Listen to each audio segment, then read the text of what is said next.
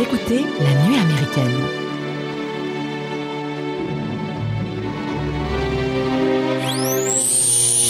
Oh, d'accord, d'accord, je vais essayer À la demande générale et au nom de la loi When the truth is found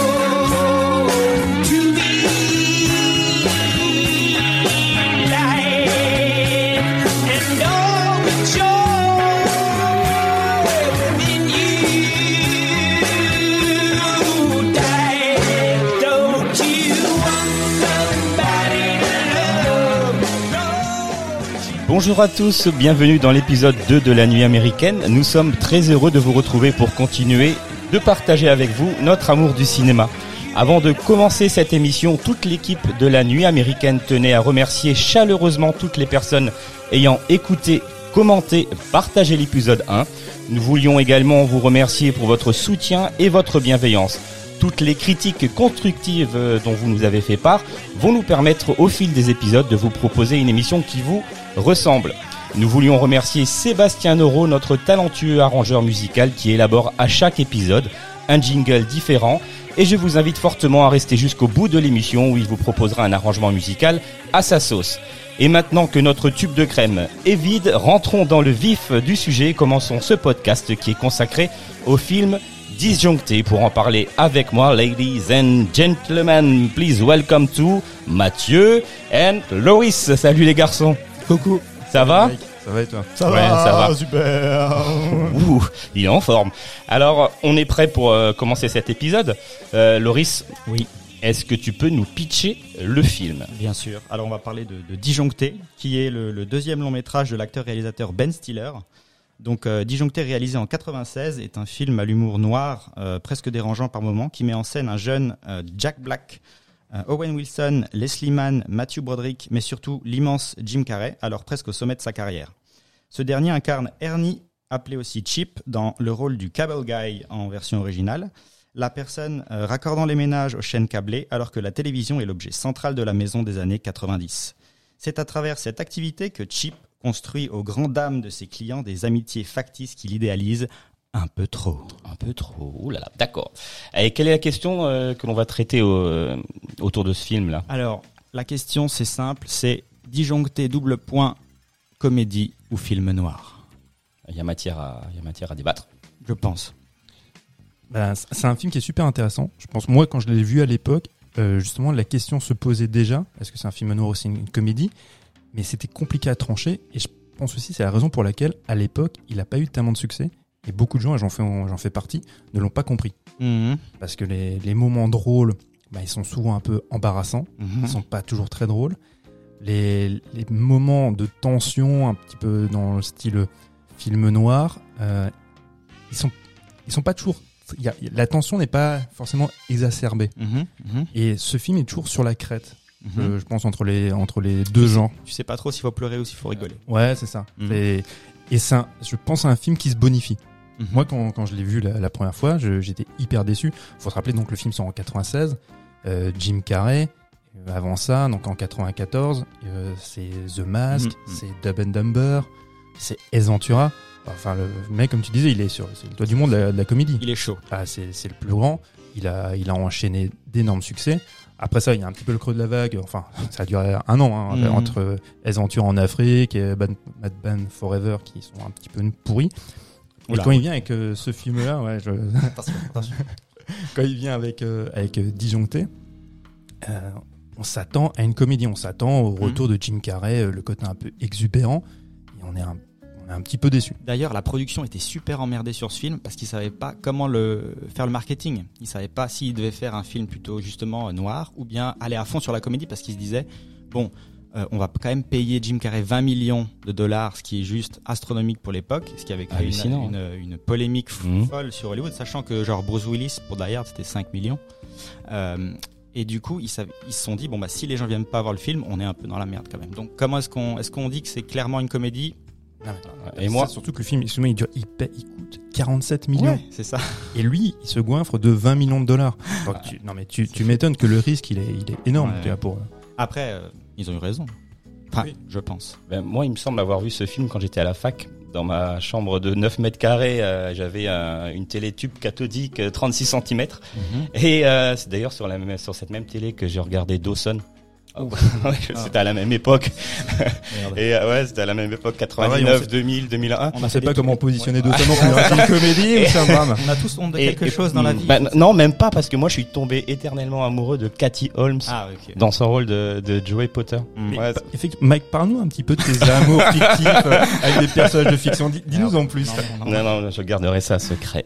Euh, moi, en fait, de cette époque, j'ai gardé le, le, le souvenir d'un film un peu déjanté avec Jim Carrey qui me faisait penser à Michel Courtemanche. Au niveau de ses expressions, euh, l'homme aux mille, aux mille grimaces, euh, le québécois. C'était le premier que tu voyais de, de Jim Carrey Bah, c'était un des premiers, ouais, mais moi, Jim Carrey, ouais, c'est, en fait, moi, ma référence était, euh, effectivement, Michel Courtemanche que je Mhm. regarde. Mais ce que disaient les gens quand ils étaient un peu réfractaires à ce humour-là, ils disaient non mais attends, euh, Jim Carrey c'est quoi? C'est courte manche, c'est tout. C'est Ouais, un mec euh, grimaçant. Mhm. C'est vrai qu'à une époque, on a l'impression que ça se limitait à ça. Bah ouais, c'est clair. Et puis bon, et puis euh, bon, et voilà, moi je j'ai revu ce film euh, dernièrement et malgré son côté comique, ça me met à, à certains certains moments mal à l'aise en fait, Mhm. par ce côté oppressant de, de Chip euh, et son harcèlement amical qu'il qu'il fait. au- C'est comment? C'est Steven, hein, c'est ça? Mhm. Auprès de Steven, ouais. C'est euh, moi. ouh. Moi, j'ai j'ai l'impression de pouvoir subir ce genre de truc et de mettre le doigt dans l'engrenage euh, Si d'une amitié un peu. euh, ouais, ouais. Si t'es trop gentil, ouais, tu tu- t'as vite euh, fait le, Exactement. L'erreur. l'erreur de laisser rentrer quelqu'un euh, dans ta vie qui peut effectivement faire la même chose. Mais- Et c'est pour ça, je pense, le choix de Matthew Broderick pour incarner euh, Steven, donc le, le bon copain, enfin Mhm. celui qui l'accueille, euh, c'est- il est au premier abord, il peut paraître tellement fade dans son jeu. C'est une endive moite. C'est une endive, mais je, dis-moi. mais je Ah, pense mais que se, je pense que ça Ah se bon. justifie. Ça Oui. se justifie parce qu'il est obligé d'avoir peu de charisme. Mm. Déjà en opposition à Jim Carrey, qui lui, bah, c'est un mélange entre Jerry Lewis et Tex Avery, donc euh, il prend beaucoup beaucoup de place. Oui, c'est du le personnage victimaire en fait, la, la victime. Donc ouais. il est obligé d'avoir peu de charisme et d'avoir un jeu, ouais, euh, un peu limité, un peu fade. En même temps, Matthew Broderick, euh, ça a jamais été le, le comédien le plus plus expansif. Même si moi je, je retiens toujours, un, pour moi, un film qui est un chef-d'œuvre, c'est La folle journée de Ferris Bueller. Ouais, je- Pas Godzilla Euh, le Godzilla jouait mieux que Matthew Broderick. non mais il, il était important d'avoir un d'avoir un comédien effectivement qui euh, qui joue, qui enfin qui, qui est dans le non-jeu. Oui, ça, t'as raison. Je, je me suis fait la première réflexion, je me suis dit, il est horrible. Enfin, je, voilà, il y a rien qui ressort de lui. euh, mais en fait, j'ai un petit peu réfléchi. Je me suis dit, mais finalement, c'est ce qu'on attend. On attend d'avoir un Jim Carrey qui est au taquet, qui fait n'importe quoi, et euh, les autres un petit peu en retrait pour lui laisser aussi de la place. De la place, ouais. Parce que Jim Carrey, c'est le mec le plus facile à diriger au monde. Je pense. Tu lui donnes n'importe quel script, le gars, il t'en fait, il, il t'en fait de l'or en barre. Donc, Mais euh, c'était peut-être aussi un, un- enfin une directive du réalisateur qui pour pour euh, créer la, la différence dans le duo, le, Ouais, la côté ouais, ouais. le côté victime de. Steven, de Matthew Broderick et donc euh, oui. côté un peu. euh, Il faut, faut rappeler que donc, le, le réalisateur c'est Ben Stiller. Moi à l'époque quand je vois le film, ma, ma déception c'est de me dire mais pourquoi Ben Stiller n'interprète pas le rôle de Steven Kovacs? Enfin, Ah oui, vois? Et mais euh, je pense que justement Ben Stiller, il avait il y a beaucoup plus de charisme que Matthew Broderick et euh, l'alchimie n'aurait pas opéré. Mm. Moi, j'ai une question par rapport à Ben Stiller, en fait. Donc, en fait, est-ce, moi, je voulais savoir euh, le procès télévisé des jumeaux diaboliques. Tu sais où il joue le Mhm. rôle d'un des deux jumeaux. Je vois pas ce qu'il fait là, le truc. Est-ce que c'est juste un prétexte pour euh, pour euh, pour Ben Stiller d'apparaître dans son film ou euh, ou je sais pas, il y a. Non, moi, moi je pense, je pense pas. Je, je pense que le, ce que ça annonce, Mhm. c'est, euh, c'est les prémices de la télé-réalité. Ah on est déjà dans cette époque-là des années Mhm. 90 où il y a le Jerry Springer Show. Love Story. Hein Non, je rigole. Là, aux aux États-Unis, tu as Ouais, tous oui. ces, ces programmes-là et effectivement les, ben, les émissions de procès avec, Ah euh, oui, avec des gens célèbres. Mm. Oui, c'est vrai que pendant le film, il, il, euh, il- sur les télés de, des foyers, donc euh, Mm. ils, en- ils sont en train de, de projeter des débats, des débats houleux, des émissions un peu talk show, quoi. Et, Ouais, tu- ouais, c'est et vrai. tu peux voir très clairement le film, je pense, en double programme avec The Truman Show. Vrai. Et parce que The Truman Show, c'est pareil, tu, tu suis le, le quotidien d'un d'un personnage. D'ailleurs, même les, les deux personnages, c'est assez frappant parce que le personnage de Chip dans, dans, dans Disjoncté, c'est un personnage euh, réel, hein, mais qui s'est créé un monde fictif. Mm. Alors que dans Truman, c'est le, le- ce monde dans lequel il vit est complètement factice et, et lui est réel également. tu vois, l'inverse. mais euh, y a, je pense qu'il y a, il y a un double, même un triple programme. Tu peux voir ça en triptyque, même avec The Man on the Moon. Vois, C'est euh, ces personnages qui sont pas forcément à leur place, qui sont un peu névrosés, qui, tu vois, Déconnectés, qui, qui- qui sont complètement déconnectés, qui se cherchent. Mm. Mais oui, comme pour, pour répondre à ta question, mec, je pense que oui, c'est euh, c'est en fait c'est les prémices de toute cette télévision Ouais. qui, euh, qui qui, euh, qui prend énormément de place dans, dans le quotidien des gens et que les, les gens sont en interaction avec euh, des personnages lambda. euh. Mm. Mais pour revenir sur le côté de, de- désincarné de Chip, moi je pense qu'ils ont fait ça aussi pour lui donner un peu le rôle de la télévision. C'est un peu le mec, comme la télé à l'époque, qui rentre dans le ménage, tu vois, qui s'immisce un peu, qui, dev- qui prend toute cette place et qui est bruyant, qui parle beaucoup, tu vois, qui concentre toute l'attention. Et euh, je pense que c'est aussi pour ça qu'il donne pas son nom. Enfin, on sait jamais trop, on sait jamais comment il s'appelle. Peut-être à la fin il le donne vraiment. Je, Alors, je, pas, je non, alors, dans la voiture, non Peut-être dans le. Non, alors c'est les, les trois noms qu'il donne, c'est faux. Hein. ce sont trois, Trois noms de, de personnages. Alors, le premier Voilà. est Chip. Euh, bah, en plus d'ailleurs, il y a un extrait dans le film. C'est euh, euh, mes trois fils, je crois, de Sw- Swissons. Mhm. Ça, c'est le personnage de, de Ernie. Il y a aussi le, le personnage de Larry, à un moment donné. Donc, il se dit qu'il s'appelle Larry. Ça, c'était le dans Ma sorcière bien-aimée. C'est ça. Et à la fin, il dit aussi qu'il s'appelle Rick Ricardo. Parce que dans la série I Love Lucy. Donc il Donc, donne jamais son Oui, nom. on n'a jamais son nom. Ouais. Voilà. C'est que des personnages de série. C'est aussi pour donner un côté voilà, très désincarné, Mhm. euh, pas, l'identifier. C'est vrai, il, il vit euh, à travers la fiction. De- depuis, Mhm. son, depuis son enfance. Quand il y a ce flashback qui le montre euh, Mhm. à la maison, Délaissé par sa mère Voilà. et laissé devant la télé comme babysitter, quoi. qui lui dit bah voilà la babysitter s'occupe de toi donc c'est la babysitter et en même temps c'est une figure euh, maternelle paternelle Mhm. c'est la télévision qui fait son éducation et donc toute sa vie et euh, bah, elle est dirigée et elle est projetée à travers le, le prisme de la télévision Et et, depuis, son- et son corollaire la fiction et depuis cette scène, tu, tu comprends pourquoi il est devenu psychotique comme ça. Enfin, je, son Mhm. côté euh, Mhm. besoin d'amour, besoin d'attention, euh, et puis ouais, son besoin d'avoir d'être aimé en fait, et qui l'amène à, à être un peu oppressant au niveau amical. quoi. ça il, est en- il est en quête d'amour il est en quête d'amitié et il est c'est un, c'est un homme qui est qui est coincé dans, dans sa Et c'est là où tu comprends, c'est cette scène qui t'explique bah, Mhm. pourquoi il est comme ça, quoi, pourquoi il est devenu comme ça. Mais du coup, c'est quoi le message du film? C'est le danger du, du biberonnage de la télé? Ou euh, Bah, je, je pense que c'est ça. Sur- surtout, euh, alors, euh, si on anticipe sur la fin du, du film, il y a à la fin, il, il- donc il saute. Vous vous souvenez, donc il saute pour détruire euh, la, la parabole, l'antenne qui diffuse euh, la Les télé, programmes. les programmes.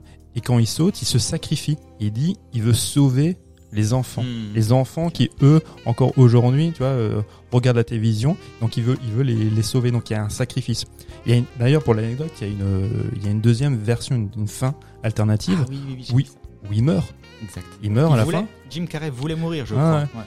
Il, il me- il meurt, à la, il meurt à la fin et ils reprennent euh, à la fin avec la chanson euh, Somebody to Love du Jefferson Airplane pour rappeler voilà le sacrifice pour mettre fin à la solitude et pour rechercher perpétuellement en quête d'amour. Hmm, D'accord.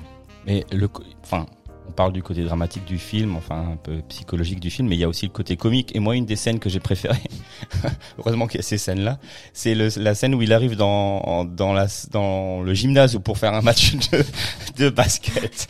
Et, et il arrive et il s'échauffe. Pardon, je suis désolé, mais il s'échauffe d'une façon, mais alors tellement ridicule.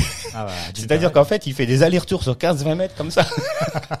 et en fait, le côté comique, et c'est juste en fait le, le, le bruit des baskets qui, euh, qui coincent, enfin qui, pas qui, coincent, qui couinent. couinent, pardon, Mhm. sur le parquet, et devant les gars qui, eux, euh, le regardent comme un gros abruti. Quoi. Ah mais ils sont médusés. Oui, ils sont Mais médusés. C'est quoi ce mec? C'est quoi ce mec? a ramené qui là? Non mais la- cette scène, elle est la- tellement drôle. la balle de basket dans ses mains, c'est c'est une fausse balle. C'est une balle qui a été recréée à l'image de synthèse. Vous ferez attention parce que Ah ils, bon ils savaient absolument pas jouer au basket. Ah Et ouais. Ils ont tout dû reprendre euh, pour, pour bien faire euh, matcher en gros ces mouvements de bras avec la balle. Ils ont dû tout reprendre à l'ordinateur. Bah, ça- ça- Moi qui ai fait un tout petit peu de basket mais très modestement. Je l'ai même pas vu. Non mais même non, pas vu bah, je l'ai pas vu mais par contre tu vois très bien que les mouvements sont pas là. Donc oui. moi je me Oui, disais oui, bon bah c'est fait exprès pour montrer à quel point le mec il est ben c'est grossier dans tout ce qu'il fait. Mais euh, oui, Bah, là, là, il, par il contre se match d'ailleurs et il claque le, il arrive à claquer, Claquer le panneau ouais, en d'ailleurs, verre. Ouais. Encore un- une petite anecdote, c'est que vous voyez le, le verre qui, qui casse et qui arrive sur le cascadeur, qui tombe sur le cas- cascadeur, alors qu'en fait, c'est les, les pyrotechniciens auraient dû faire l'inverse. Le, le- le verre aurait dû tomber à l'arrière du panneau pour pas mettre en danger la vie du, du cascadeur. Et il y a eu un raté et à cause de ça, il a été viré le pyrotechnicien. Ah, oh, voilà. mais il a des anecdotes de dingue. Ouh, Ah oui, les gars, Tu les as même pas toi hein mais je crois que le mec Mathieu a... connaissait ah, pas. non, il a bien bossé. Non, non, je Oh, alors là. pas, je connaissais pas. Franchement. Euh, par, par contre, pour revenir sur le film, c'est pas une anecdote, mais sur cette scène-là, ce qui est, euh, ce qui est assez rigolo, c'est que euh, la confrontation, il y a une confrontation en fait dans le match, Hmm. c'est Jim Carrey, le personnage de Jim Carrey, et Rick, Rick qui est Jack le Black, hein. voilà Jack Mm. Black Le meilleur ami. qui est le meilleur ami de, de Steven. Et quand il fait son smash, il prend appui Exact, sur lui exact. pour bien lui montrer je t'écrase, Je- je je m'essuie. prends, voilà, je prends ta place, tu n'existes plus, je te piétine. C'est moi maintenant son meilleur ami. Sauf qu'à la fin du match, euh, bah, le personnage de se dit mais on Ouais. n'est pas amis. mais fous-moi la paix là, tu, tu nous as bousillé le match, Ouais. tu, tu me fous la honte devant tout le monde, casse-toi. Mm. Lui il dit allez bah je suis pas ton ami, mais c'est pas grave, viens je te paye une Heineken. C'est- vrai que c'est Vous en voulez une d'ailleurs? Une Heineken Oh. Non, Après, euh, après, t'as- après, t'as pas de la météo. Si. Ah, bah, c'est l'aspect régional de, de Mathieu, quoi. Tout à fait. Est-ce que tu auras un extrait encore euh, un peu comique peut-être ou pas? Euh, un extrait comique? Voilà, tu peux Oui, nous- oui. Ben, euh, un extrait que j'ai sélectionné en fait qui montre effectivement le l'entrée, enfin comment dire, le, le- je l'appelle ça le doigt dans l'engrenage, c'est-à-dire le début de De la fin. de la fin pour pour Mathieu Bourdic, son personnage Steven. Steven, merci. Et euh, là, il peut plus échapper à rien. Il est condamné à cette relation toxique jusqu'au bout. Je vous je vous le passe. Allez, je vais te connecter. Oh. Disons que je te fais une fleur. Faut bien s'entraider. Entre garçons. C'est très sympa. C'est toi qui es sympa. Tu n'imagines pas le nombre de clients qui me traitent comme de la crotte. Comme si j'étais un vulgaire plombier ou pire. Ça, c'est un numéro où tu peux me piper. Exclusivement réservé aux clients privilégiés. Inutile d'appeler la boîte. Ils te feront poireauter des années. Merci, c'est très gentil, vraiment. Je ne ferai que des compliments. J'aimerais beaucoup te montrer la grande antenne parabolique un jour pour t'expliquer comment ça marche. C'est assez incroyable. Euh, D'accord, ouais, faudra qu'on organise ça. Demain, c'est bon? Demain. Demain, ce sera difficile. Pourquoi? Qu'est-ce que tu fais? Hein? Tu as l'intention de rester assis à pleurer sur ton ex? Non. Ah. D'accord. J'ai été trop loin. Désolé. Non, non, non, ça va, ça, ça va, c'est bon. Non? Cool Je passe te prendre à 6 heures. Bon là, il est foutu. Ah oh oui. Ah là, il est clairement foutu. hein. Non, c'est clair. Mais tu sens le, le- oui le- la fin arriver. hein. Tu vois que, que ce mec, ce chip qui, qui est en en manque d'amitié totale, euh, voit enfin sa petite proie là, euh, qui fait ça apparemment avec tous ses clients. Enfin, ou du moins il a, il a des antécédents puisqu'on l'apprend après dans le film. Et euh, bah, tu vois que là, il a mis le grappin dessus et qu'il veut absolument que, que Steven devienne son copain. Et t'es- son ami par, par obligation. Parce que tout son, tout son entourage, tous ses autres amis qu'on verra par la suite lors euh, de la séquence de karaoké, Mm. euh, ce sont tous des amis qui lui sont un peu redevables parce que il leur a filé le, Oui, le le câble, câble gratos. gratos, ouais. Il leur a installé toutes les chaînes gratos. Donc c'est comme ça qu'il obtient des faveurs. Mm. Quand ils vont dans, dans la scène aussi où ils font euh, le combat de, de chevalier, Ah, génial. C'est pareil, c'est aussi un, un mec Mm. à qui lui a installé le câble, qui lui permet d'avoir accès à ça. Enfin, Et quand il pourrit la vie de, de Steven à la fin, c'est aussi par le biais de que des personnes qui, qui l'a un peu soudoyé. euh, oui, le, personnage du Le flic. policier, ouais, tout à ouais, fait. tout à fait, ouais, ouais. Ouais, non, c'est ça. Du coup, ouais, finalement, il a beaucoup de pouvoir. Et ça rejoint le message qui dit que bah, la télé à l'époque, dans les années 90, c'est l'objet principal. Le mec qui t'installe le câble, C'est il le a dieu. littéralement accès à ton bonheur tous les jours parce que bah, il te met toutes les chaînes que tu veux et que voilà. Si tu peux pas euh, l'avoir, bah, tu vas être un petit peu plus triste. C'est vrai. Tu- euh, Ouais, je voulais passer le- l'extrait? Ouais, vas-y. de l'extrait que tu as choisi. Euh, Ouais. Justement, euh, t'en parlais dans le médiéval euh, restaurant, le restaurant Mm. médiéval. Ok. Ah, c'est comme ça. D'accord. Tu veux qu'on se batte comme des brutes Alors allons-y, battons-nous comme des brutes. Va pas se faire, ça. Ce sera comme Spock affrontant Kirk dans Star Trek. Les meilleurs amis obligés de se battre.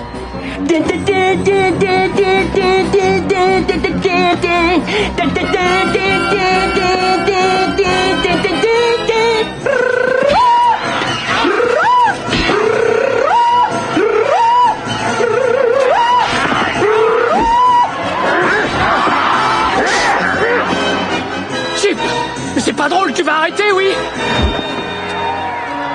Je m'appelle Spock. Si nous ne nous battons pas jusqu'à la mort, ils nous tueront tous les deux. On n'a pas le choix. On n'est pas dans Star Trek Euh, Alors juste, et félicitations à Emmanuel Curtil qui double Jim Carrey. Parce que dans la version VF, c'est quand même dingue ce qu'il fait. Parce que déjà, faut l'écouter en, en VO, c'est incroyable. Mais en VF, c'est très fort. Donc c'est le, le- le même comédien qui double aussi euh, Matthew Perry dans Friends, euh, qui fait Mhm. euh, Mike Myers. Donc très fort. Et juste pour revenir sur, sur la séquence, c'est incroyable, c'est parce que là, on s'en rend vraiment compte, même s'ils font une partie tu vois, de, de bataille de chevalier, de combat de chevalier, il est encore dans sa fiction. Mhm. Il est, il- tout, tous ces, tous ces dialogues, tout ce qu'il vit est en rapport à des séries ou à de la fiction. Donc là, il parle de Star Trek, Mhm. l'opposition euh, Captain Kirk, Spock. Mhm. Enfin, tout, il se projette constamment dans la fiction. Oui, bah, d'ailleurs, quand ils mangent ensemble, ils mangent le poulet et qu'il il enlève la peau du Ah, poulet. il le pour met sur la gueule pour faire qui- Hannibal Ce Lecter. qui est d'ailleurs une impro de, de Jim Carrey. Et tu peux voir. euh, C'est une impro, c'était une pas impro, prévu. pas du tout. Et tu peux voir d'ailleurs Matthew Broderick. Vous regarderez la scène, il est, il est, il en peut plus le gars. hein. Oui, oui, oui. Il a Oui, envie oui. de rigoler. Ouais, mais, ouais. Et d'ailleurs, mention aussi spéciale pour lui qui arrive à, Garder, à garder euh, son calme sérieux, sur plein ouais. de scènes où moi, je sais que je tiens mais deux secondes quoi. Mm. Mais du coup, voilà, cette, cette scène-là par- par- particulière est. Et, et- et effectivement, quand il, quand il joue euh, Hannibal Lecter, tu peux faire un parallèle entre le psychopathe d'Hannibal Hannibal Lecter et même lui, tu vois. Ouais. Parce que Mhm. lui, euh, c'est aussi un... Alors, on n'est pas dans ce même degré-là, mais il y a un petit côté très névrotique. Mhm. Et quand il fait ça, c'est tout aussi drôle qu'inquiétant. Mhm. est-ce que ce personnage-là pourrait passer à l'acte, devenir oui. aussi, tu vois, euh, violent et psychopathe que les, que les Hannibal Lecter? Il y a un côté Alfred Hitchcock, non Un peu. Dans les personnages, tu sais, que tu vois au début du film, très gentil, très souriant. Euh, dans, bah, dans Psycho, c'est un peu ça, tu sais, le, le, le fils, quoi. Et puis au bout d'un moment, il snap complètement et il devient, il devient taré. Et là, tu vois finalement le, le vrai côté noir du, du personnage, quoi. Et ce que tu vois effectivement dans ce combat-là, dans le combat de chevalier, Mhm. c'est que en étant euh, pris comme ça prisonnier par la fiction, il oublie que ce qu'il peut faire, c'est que dans leur combat, ça peut être dangereux Ouais. et qu'il peut le blesser. Mais oui. Et quand Matthew Broderick euh, lui dit euh, mais euh, c'est pas dangereux, non mais attends, on a des armures, t'inquiète, c'est bon, on peut y aller quoi. Et on, se tape. Ouais. Surtout quand il sort le fléau et qu'il commence à tournoyer avec, euh, c'est Ah ouais. un peu dangereux. Mais, Mais- non, mais là c'est drôle par contre. Que drôle. Mais, mais Matthew Broderick a, a aussi souffert dans la production parce qu'il est allergique euh, aux, aux chevaux.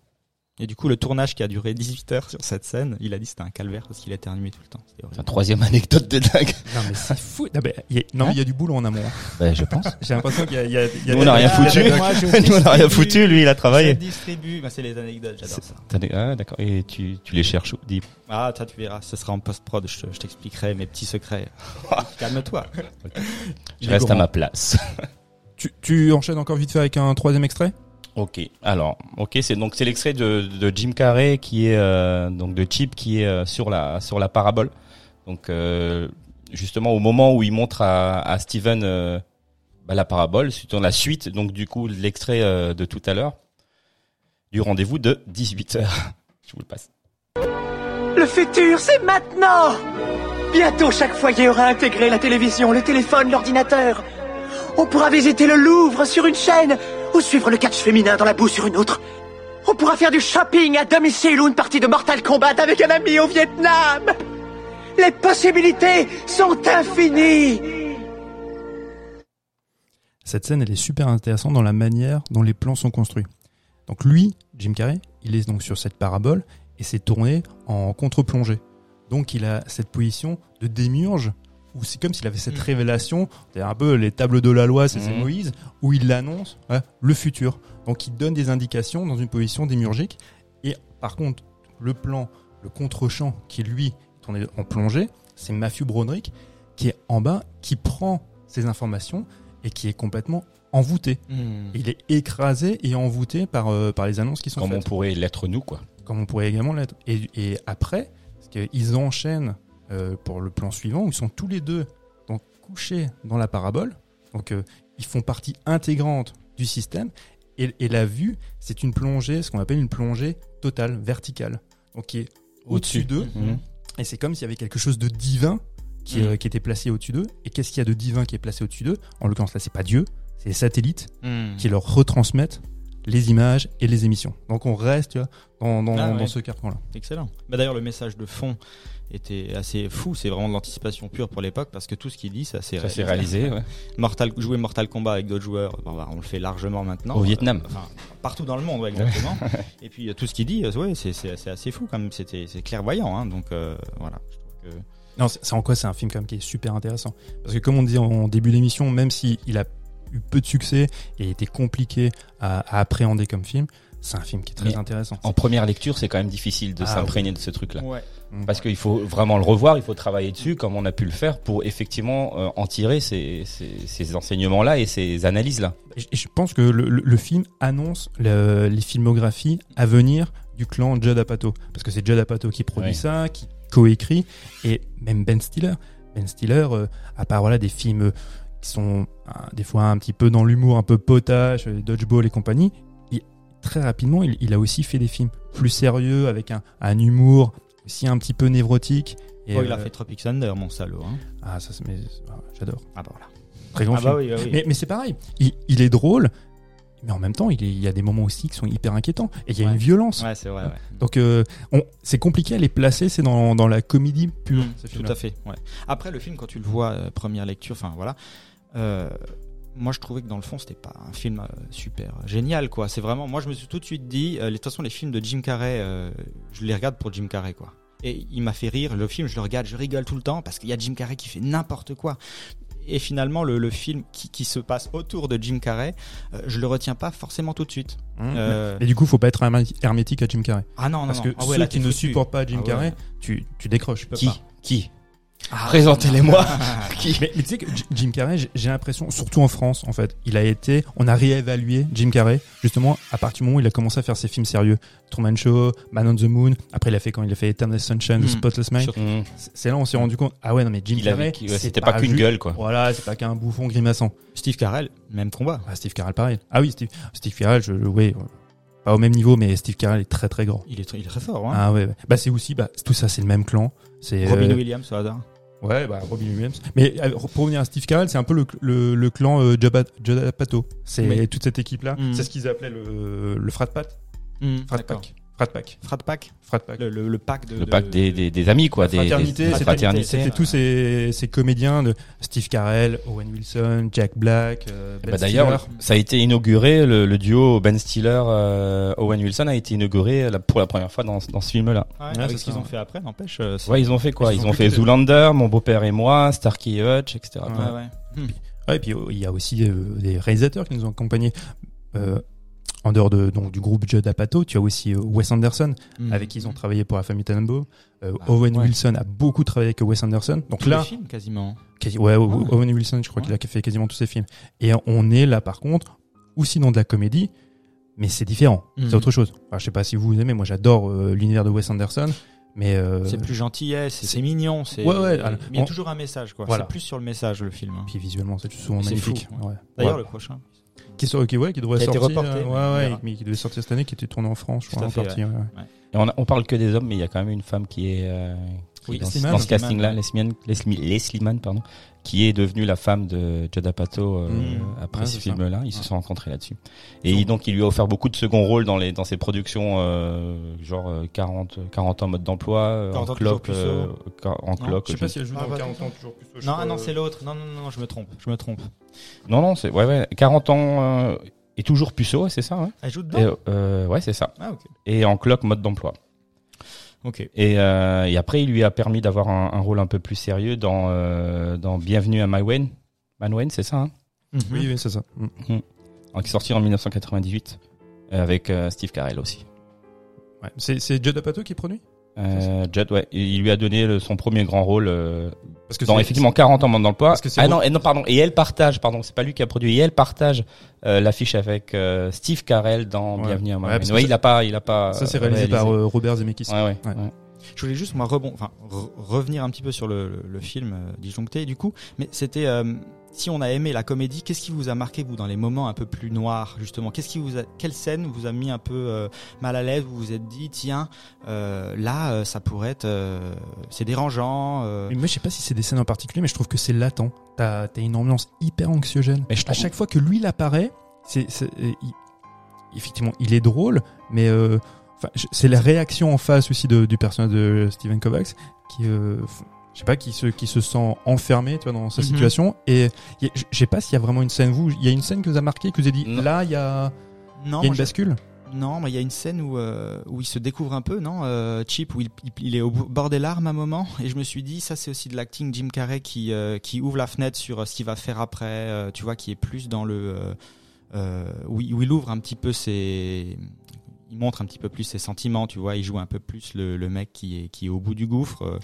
Euh. C'est- C'est c'est la scène dont aussi de à la parabole. Tu sais quand ils sont tous les deux va, allongés. hein, qui- et où là ils échangent, Mm. ou, ou même, euh, bah, même le personnage de Steven Kovacs parle aussi de son enfance, de sa relation, de sa relation avec son père. euh, Et, Mhm. et c'est là où effectivement les, les deux se découvrent. Moi, c'est pas une scène en particulier, c'est plutôt un timing. En fait, je pense que c'est euh, la dernière demi-heure du film qui, moi, me donne une, une impression de mal à l'aise, en fait, d'être Mhm. mal à l'aise. C'est ouais, ouais, c'est c'est à ce moment-là où Dans il intensifie son son harcèlement euh, Mhm. vis-à-vis Il de. l'envoie quand même en prison. Ouais, c'est Et- mais c'est et- ça, et ouais, quand, c'est et ça. quand il sort de prison, quand il y a le repas de famille, Ah, il est la là. scène, la scène dans le, du repas de famille, c'est génial. Avec Ah, le jeu, quand Ah il ouais, se susurre les. Oui, oui, oui. C'est non, mais c'est incroyable. Et, et surtout que tu te dis, bon, alors le personnage de Steven Kovacs, euh, il est pas déjà pas tellement chaud de passer cette soirée avec sa famille, il vient de sortir de prison, ça, ça l'embête un petit peu. On lui ouvre la porte, qui l'accueille? Son, enfin, son, son stalker, c'est euh, Ouais. c'est Jim Carrey qui l'accueille. Le mec, il a foutu en prison, et là, hey, salut. Et là, tu dis, mais t'es à bout. Et, et le- justement, le Matthew Broderick, qui est donc pendant, euh, pendant la scène là où ils sont euh, en famille, c'est là où il pète un câble. Jusqu'à présent, il était très lisse. Et là, il va aller jusqu'à le cogner. Il va falloir que maintenant, tu vois, ça, ça va trop loin. Mhm. Mais c'est une, enfin c'est une, c'est une stratégie de Jim Carrey pour mettre euh, la, la famille de, de Steven euh, ado quoi. Enfin, ce, ce il l'a mis dans sa poche. Ouais, ouais, il l'a mis monde dans sa poche. ouais. Vous, vous avez vu aussi qu'il y, a un- il y a un comédien qui joue dans cette scène? Oh oui, alors attends, c'est euh, c'est Bob Odenkirk. Ouais, Ah, qui exact. joue, qui joue le frère de. Exact. Qui joue le frère de. Ce mec, je ne connais pas. Si, tu connais. Tu as, bah, t'as déjà vu euh, Breaking Bad. Oh oui. C'est l'avocat, c'est Saul Goodman. Ah d'accord. Ah oui d'accord. Et Ok. Bob Odenkirk euh, joue Ouais, dans. exact. euh, On ouais. s'est dit, on regardait le film. Ah, regarde Mais- qui est là. Ouais, mais c'est c'est marrant parce que quand je l'ai revu là, justement bah, pour cette émission, c'est là que je m'en étais rendu compte. J'avais Mm. pas le souvenir d'avoir vu parce que. Bah non. Mais physiquement, il était différent parce que sinon. je Non, non, non, souvenu. non, non, tu non, t'en souviens pas parce que tu le connaissais pas à l'époque. Ah oui. C'est Ouais, souvent puis- comme ça. Et puis il a pas un rôle marquant. Je crois qu'il a une ligne de dialogue Mm, à tout casser. Mm. Et euh, tu non, il tu le vois pas sur beaucoup de plans. Mais quand tu le vois, tu dis. Ouais. Bah Bob, que tu fous là Ouais. D'ailleurs, si vous avez pas regardé des vieilles séries très connues, type euh, genre euh, Oz, euh, même Les Sopranos, toutes ces vieilles séries-là, vous les regardez maintenant. Vous avez emmagasiné plein de films. Toutes les scènes, vous avez un acteur que Un vous acteur connaissez. connu, ouais. Alors qu'à l'époque, vous étiez là, bon, ok, le type est là. Bon, Dans Les Sopranos, t'as quasiment tous les mecs qui ont tourné avec Martin Scorsese. Exact. Tous les comédiens des affranchis, Casino, ils sont, ils sont tous là. Ah, ouais. T'as toutes les gueules. là. Exact. Et il y a une scène marrante aussi. euh, C'était euh, la scène où il y a Owen Wilson, justement, le- juste la petite apparition d'Owen Wilson dans le restaurant où il a le date euh, Mhm. avec la copine de Steven, où, où Jim Carrey arrive, arrive dans le restaurant euh, grimé en grimé en Freddie Mercury. T'as l'impression que c'est Freddie Mercury qui débarque. quelle moustache. Ouais, la mousse et les lunettes et la démarche. Magnifique. Franchement, la démarche jusqu'aux toilettes où il prend le la place du, du mec, euh, je sais pas qui sert à quoi, qui sert à essuyer les mains des gens qui vont aux toilettes, je sais pas. Mhm. euh, bref. Et là où Je pense que c'est son métier. Il est là pour essuyer les mains. Surtout en période de Covid, il, il incite les gens à, à- à laver il leurs met mains. du gel. Il met du gel. Bon, ben, ça crée, des, crée de l'emploi en ce moment. Il faudrait euh, Exactement, mettre exactement. des gens dans les toilettes pour nous mettre Donc du tu gel. préconises qu'on ren- embauche des gens pour nous mettre du gel. Mais il faut- a tout des à gens, mais pas Jim gens qui Carrey. cherchent un petit parce peu. que si Jim Carrey fait ça, c'est. Ah non non, Ouais, euh, parce que euh, ouais, la fin est, Mais est D'ailleurs, dramatique. la scène de, de baston, elle est, elle, est, elle est incroyable. Il se bat super bien, je trouve. euh, la, la chorégraphie est même assez, euh, c'est sympa. Ah, Quoi. mais il danse. Ouais. Ah ouais, ouais, non, mais c'est ça. Il, il- il se bat comme il danserait. Quoi. Oui, non mais c'est pour ouais, ça. En fait, euh, ouais, c'est il arrive dans ses toilettes pour prendre le rôle de ce mec-là et pour euh, mettre une tête au carré à Owen Wilson euh, pour se rattraper d'une erreur qu'il a commise euh, pour que euh, le couple se reforme. Et on prend du plaisir parce que Owen Wilson, Ah oui, oui. c'est un personnage insupportable. Insupportable. Ouais. C'est le, le macho égocentrique. Et, et quand Jim Carrey euh, lui met, euh, lui fait la tête au carré, comme tu dis, ah mais tu jubiles. C'est Tu Ah, fais, surtout quand il met la bouche dans le dans le sèche-main. À tourner, ça devait être aussi Ah, c'est terrible. Franchement, c'est terrible. Euh, vous pensez qu'on peut passer au coup de cœur ou vous avez encore des choses à Est-ce que je peux citer une phrase célèbre? De Jim euh, Carrey Non, pas de Jim Carrey. mais, euh, Mais avant ta phrase, est-ce qu'on répond à la question bah justement, c'est pour répondre à la C'est question. pour répondre à la question C'est c'est pour répondre à la Film question. com- fi- comédie ou film noir Bah, je pense qu'on, enfin, moi je suis partagé sur les deux. Ouais, bon. Moi, je pense que Disjoncté, c'est de l'humour névrotique. Voilà. Et comme disait Chris Marker, Chris Marker, donc, qui était le réalisateur de La Jetée, en 1962, qui a inspiré euh, l'armée des deux singes, il disait l'humour et la politesse du désespoir. Oh, ouais, sympa. C'est joliment dit. Ouais. Je Alors moi, j'en plus reste simple- là. Moi, Et tu lâches le mic. Ah, Ah. Ouais, mais moi simplement, euh, j'ai dit ah j'ai rigolu, alors c'est film drôle. Voilà. Donc euh, pour moi, euh, c'est un film drôle. Bah, je crois qu'on va retenir celle-là. Elle est mieux. moi je préfère. Ouais, moi aussi, au final. Chris Marker, en fait, c'est quand même surévalué comme ouais, gars. Lolo, bien joué, merci. J'ai rigolu. non, mais voilà, c'est. Non, Hop là. Mais c'est vrai ça que, en dit. sortant du film, je me suis dit j'ai passé un bon moment et Jim Carrey est toujours au top de sa forme. C'est le gars qui te, il te, il te, il- ouais, il te fait rire et puis euh, si t'es déprimé que tu le regardes, t'es au taquet à la fin du film. C'est vrai. On passe au coup de cœur, les gars? Ouais. Oui. Ok. Mathieu? Alors, mon coup de cœur, c'est c'est un film estival. C'est un film que De saison. C'est un film Enfin, une de petite saison. bière de saison. C'est voilà, c'est la petite bière de saison. Alors, je vous donne le titre. Emmanuel et les derniers cannibales. Moins de 16 ans. Alors, moins de Carré 16 ans. Ouais, moins de 16 ans maintenant. À l'époque de sa sortie en France en 77, c'est, euh, c'est, euh, ouais, en France, elle sortait en 78, mais le film a été tourné en 77, c'est moins de 18. Et euh, le, je vous donne le titre de l'époque. Il faut bien recontextualiser qu'on est dans les années 70 quand, quand il sort. Quand il sort en France, il s'appelle Viol sous les tropiques.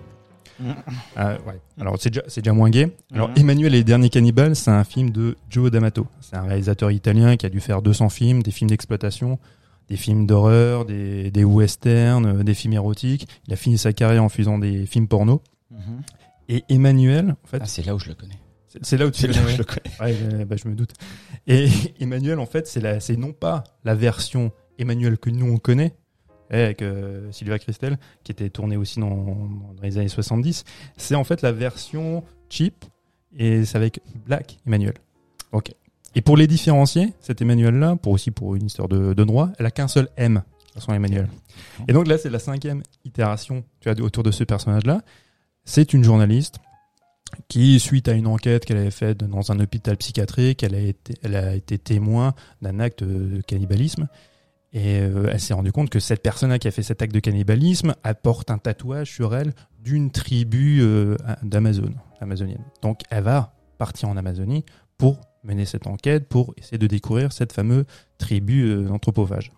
Elle va être accompagnée d'un docteur, euh, un professeur ethnologue. Elle se retrouve là-bas où il y a une, une bonne sœur, mais euh, très jolie.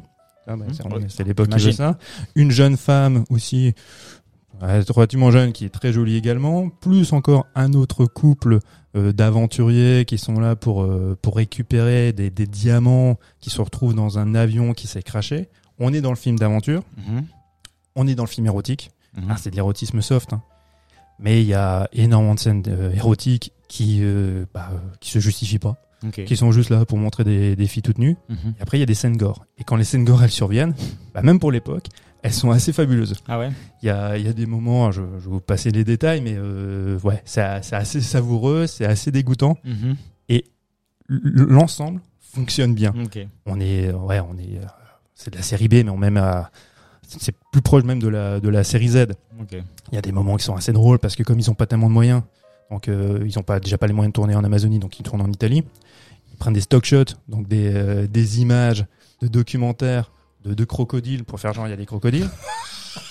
ouais, t'as, un, énorme serpent, tu vois, qui est euh, bon un vrai serpent, mais quand elle est autour du cou, ben, tu sais pas si, si c'est en plastoc ou si c'est toujours le vrai. Mais en tout cas, c'est quand même bien foutu. Le, mon- le monteur était chaud ou pas? Ah, bah, non, mais le monteur est un- incroyable. je, je- je me demande si c'est pas Joe D'Amato aussi qui monte. Je crois que Joe D'Amato, en fait, il fait tout. Il fait je crois. tout. Ouais, je crois qu'il monte, je crois qu'il. enfin, Il descend, il fait tout. non, je sais pas s'il monte. moi, Je crois qu'il a fait la photo. Enfin, il a fait, il a fait plein de trucs. Et euh, ouais, ça. Il fait le scénario et la, et la photo en plus de la réalisation. À un moment donné, il y a une scène qui est aussi incroyable. C'est donc c'est censé se passer en Amazonie Mhm. et il y a un singe qui est, euh, qui est en train de reluquer les deux jeunes femmes qui, qui se baignent. Mais ce singe-là n'a rien à faire en Amazonie puisque tu le trouves uniquement en Afrique. Et de plus, il porte des lunettes de soleil et il fume des clopes. Tout ça, ça te donne une ambiance qui est assez géniale. Mais ça, ça a été repris pour des t-shirts, non? Tu sais, te rappelles les t-shirts avec. Ah les, oui, les, les singes qui fument la cigarette et tout? C'est vrai. Ça a peut-être tiré de là. C'est vrai. Et, et ce film, en fait, il est sous l'influence aussi d'une Drogue. déjà, déjà. Et, et- et- d'ailleurs, si tu en consommes, tu l'apprécieras d'autant, plus. Non, il est, il est sous l'influence des, des films de, de, de cannibales qui commencent à survenir à ce moment-là. Cannibal Holocaust, ces Alors, trucs Cannibal Holocaust, c'est après. Mais donc, euh, donc le film, comme je dis, il a été sorti, il est sorti en 77. En 72, avant, t'as Au pays de l'exorcisme d'Umberto Lenzi. T'as le, le dernier monde cannibale qui est réalisé par euh, Ruggero de- Deodato. C'est lui d'ailleurs qui réalisera donc en 80 le fameux Cannibal Holocaust. Voilà, pour ceux qui ont vu Cannibal Holocaust, là, par contre, il n'y a, pas- Oui, oui. a d'humour. Non, non, Hein, autant Emmanuel, tu te marres des fois involontairement, hein, mais euh, c'est- un moment sympa. Je, je- je le conseille. Il a été réédité, donc Emmanuel et les derniers cannibales, euh, chez Artus Film. Il est disponible aussi à l'achat avec le magazine Man Movies pour euh, le- En ce moment en ce moment, donc pour juillet-août. Ils ont fait leur couve sur Rob Zombie. Donc je vous conseille, achetez le magazine, vous avez le film avec.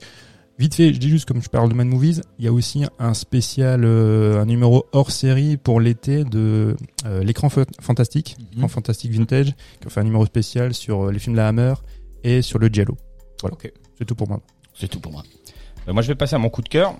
Alors, je vais parler d'une BD.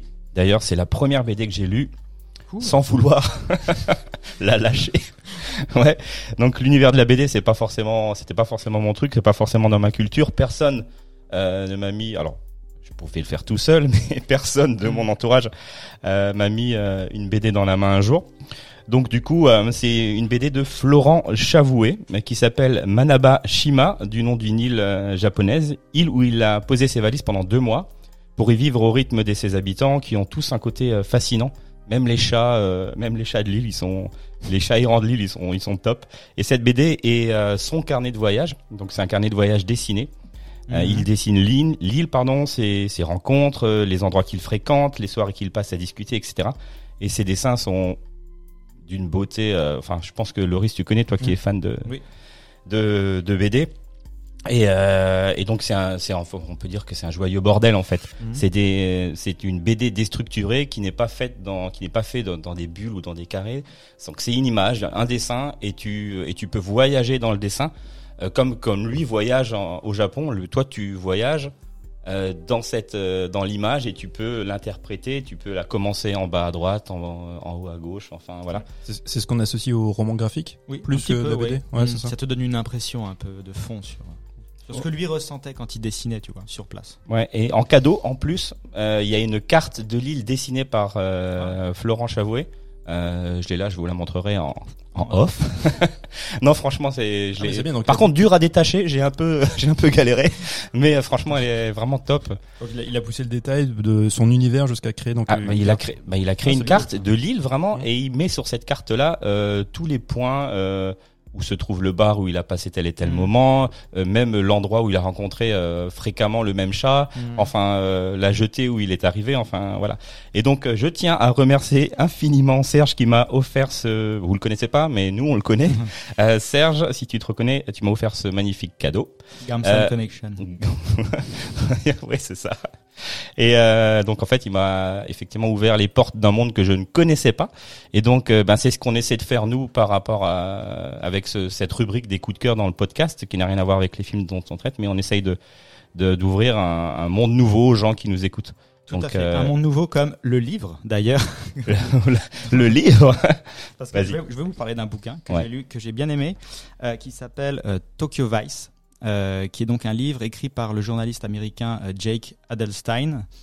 Euh, et en gros, je, vais faire assez court, mais lui, c'était un journaliste d'investigation dans les années 90 au Japon, à Tokyo. Il a fait ses études là-bas, donc il est complètement bilingue, etc.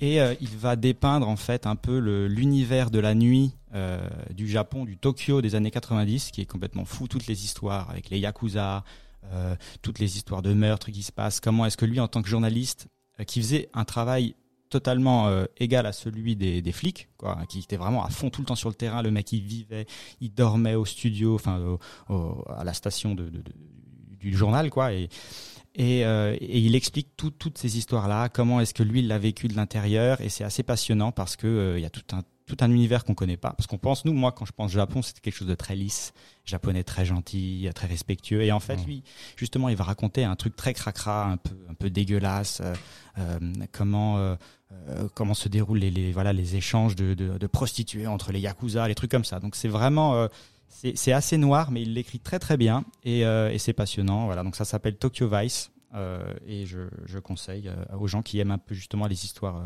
les histoires comme ça. Ok. Et, et ce qu'on va faire, c'est qu'on va mettre en référence tous nos coups de cœur dans, sur la page Facebook de, de la nuit américaine. Comme ça, les gens qui nous écoutent peuvent retrouver euh, ben, Emmanuel et les cannibales, euh, Ma- Manabe Shima et, Et Tokyo euh, Vice. Tok- Tokyo Vice, toutes les références et euh, les endroits où vous pouvez vous les procurer. Euh, merci à vous les garçons pour votre coup de cœur. Merci à vous euh, d'avoir participé à cette émission et merci à vous auditeurs d'avoir écouté ce deuxième épisode de la nuit américaine. Ce fut à nouveau un réel plaisir pour nous de préparer de vous avoir présenté cette émission que vous aurez sans doute écouté tranquillement installé sur votre canapé au bord du- de votre piscine avec un apérol spritz dans votre voiture ou peut-être en baladant le chien. Euh, je vous rappelle que ce podcast est disponible sur toutes les plateformes d'écoute. Je vous invite à commenter et à partager ce podcast au plus grand nombre. Et vous pourrez nous suivre également sur la page Facebook de la Nuit Américaine, sur Twitter et depuis peu sur Instagram. Euh, au courant du mois de septembre, vous aurez la possibilité d'aller plus loin dans l'analyse cinématographique des films traités. On vous apportera des infos, des anecdotes inédites, des analyses complémentaires sur le site internet de la Nuit américaine qui sera lancé prochainement. Euh, donc euh, restez à l'affût et en attendant, faites attention aux autres parce que c'est un des meilleurs moyens de prendre soin de vous. Des bisous. Bye bye.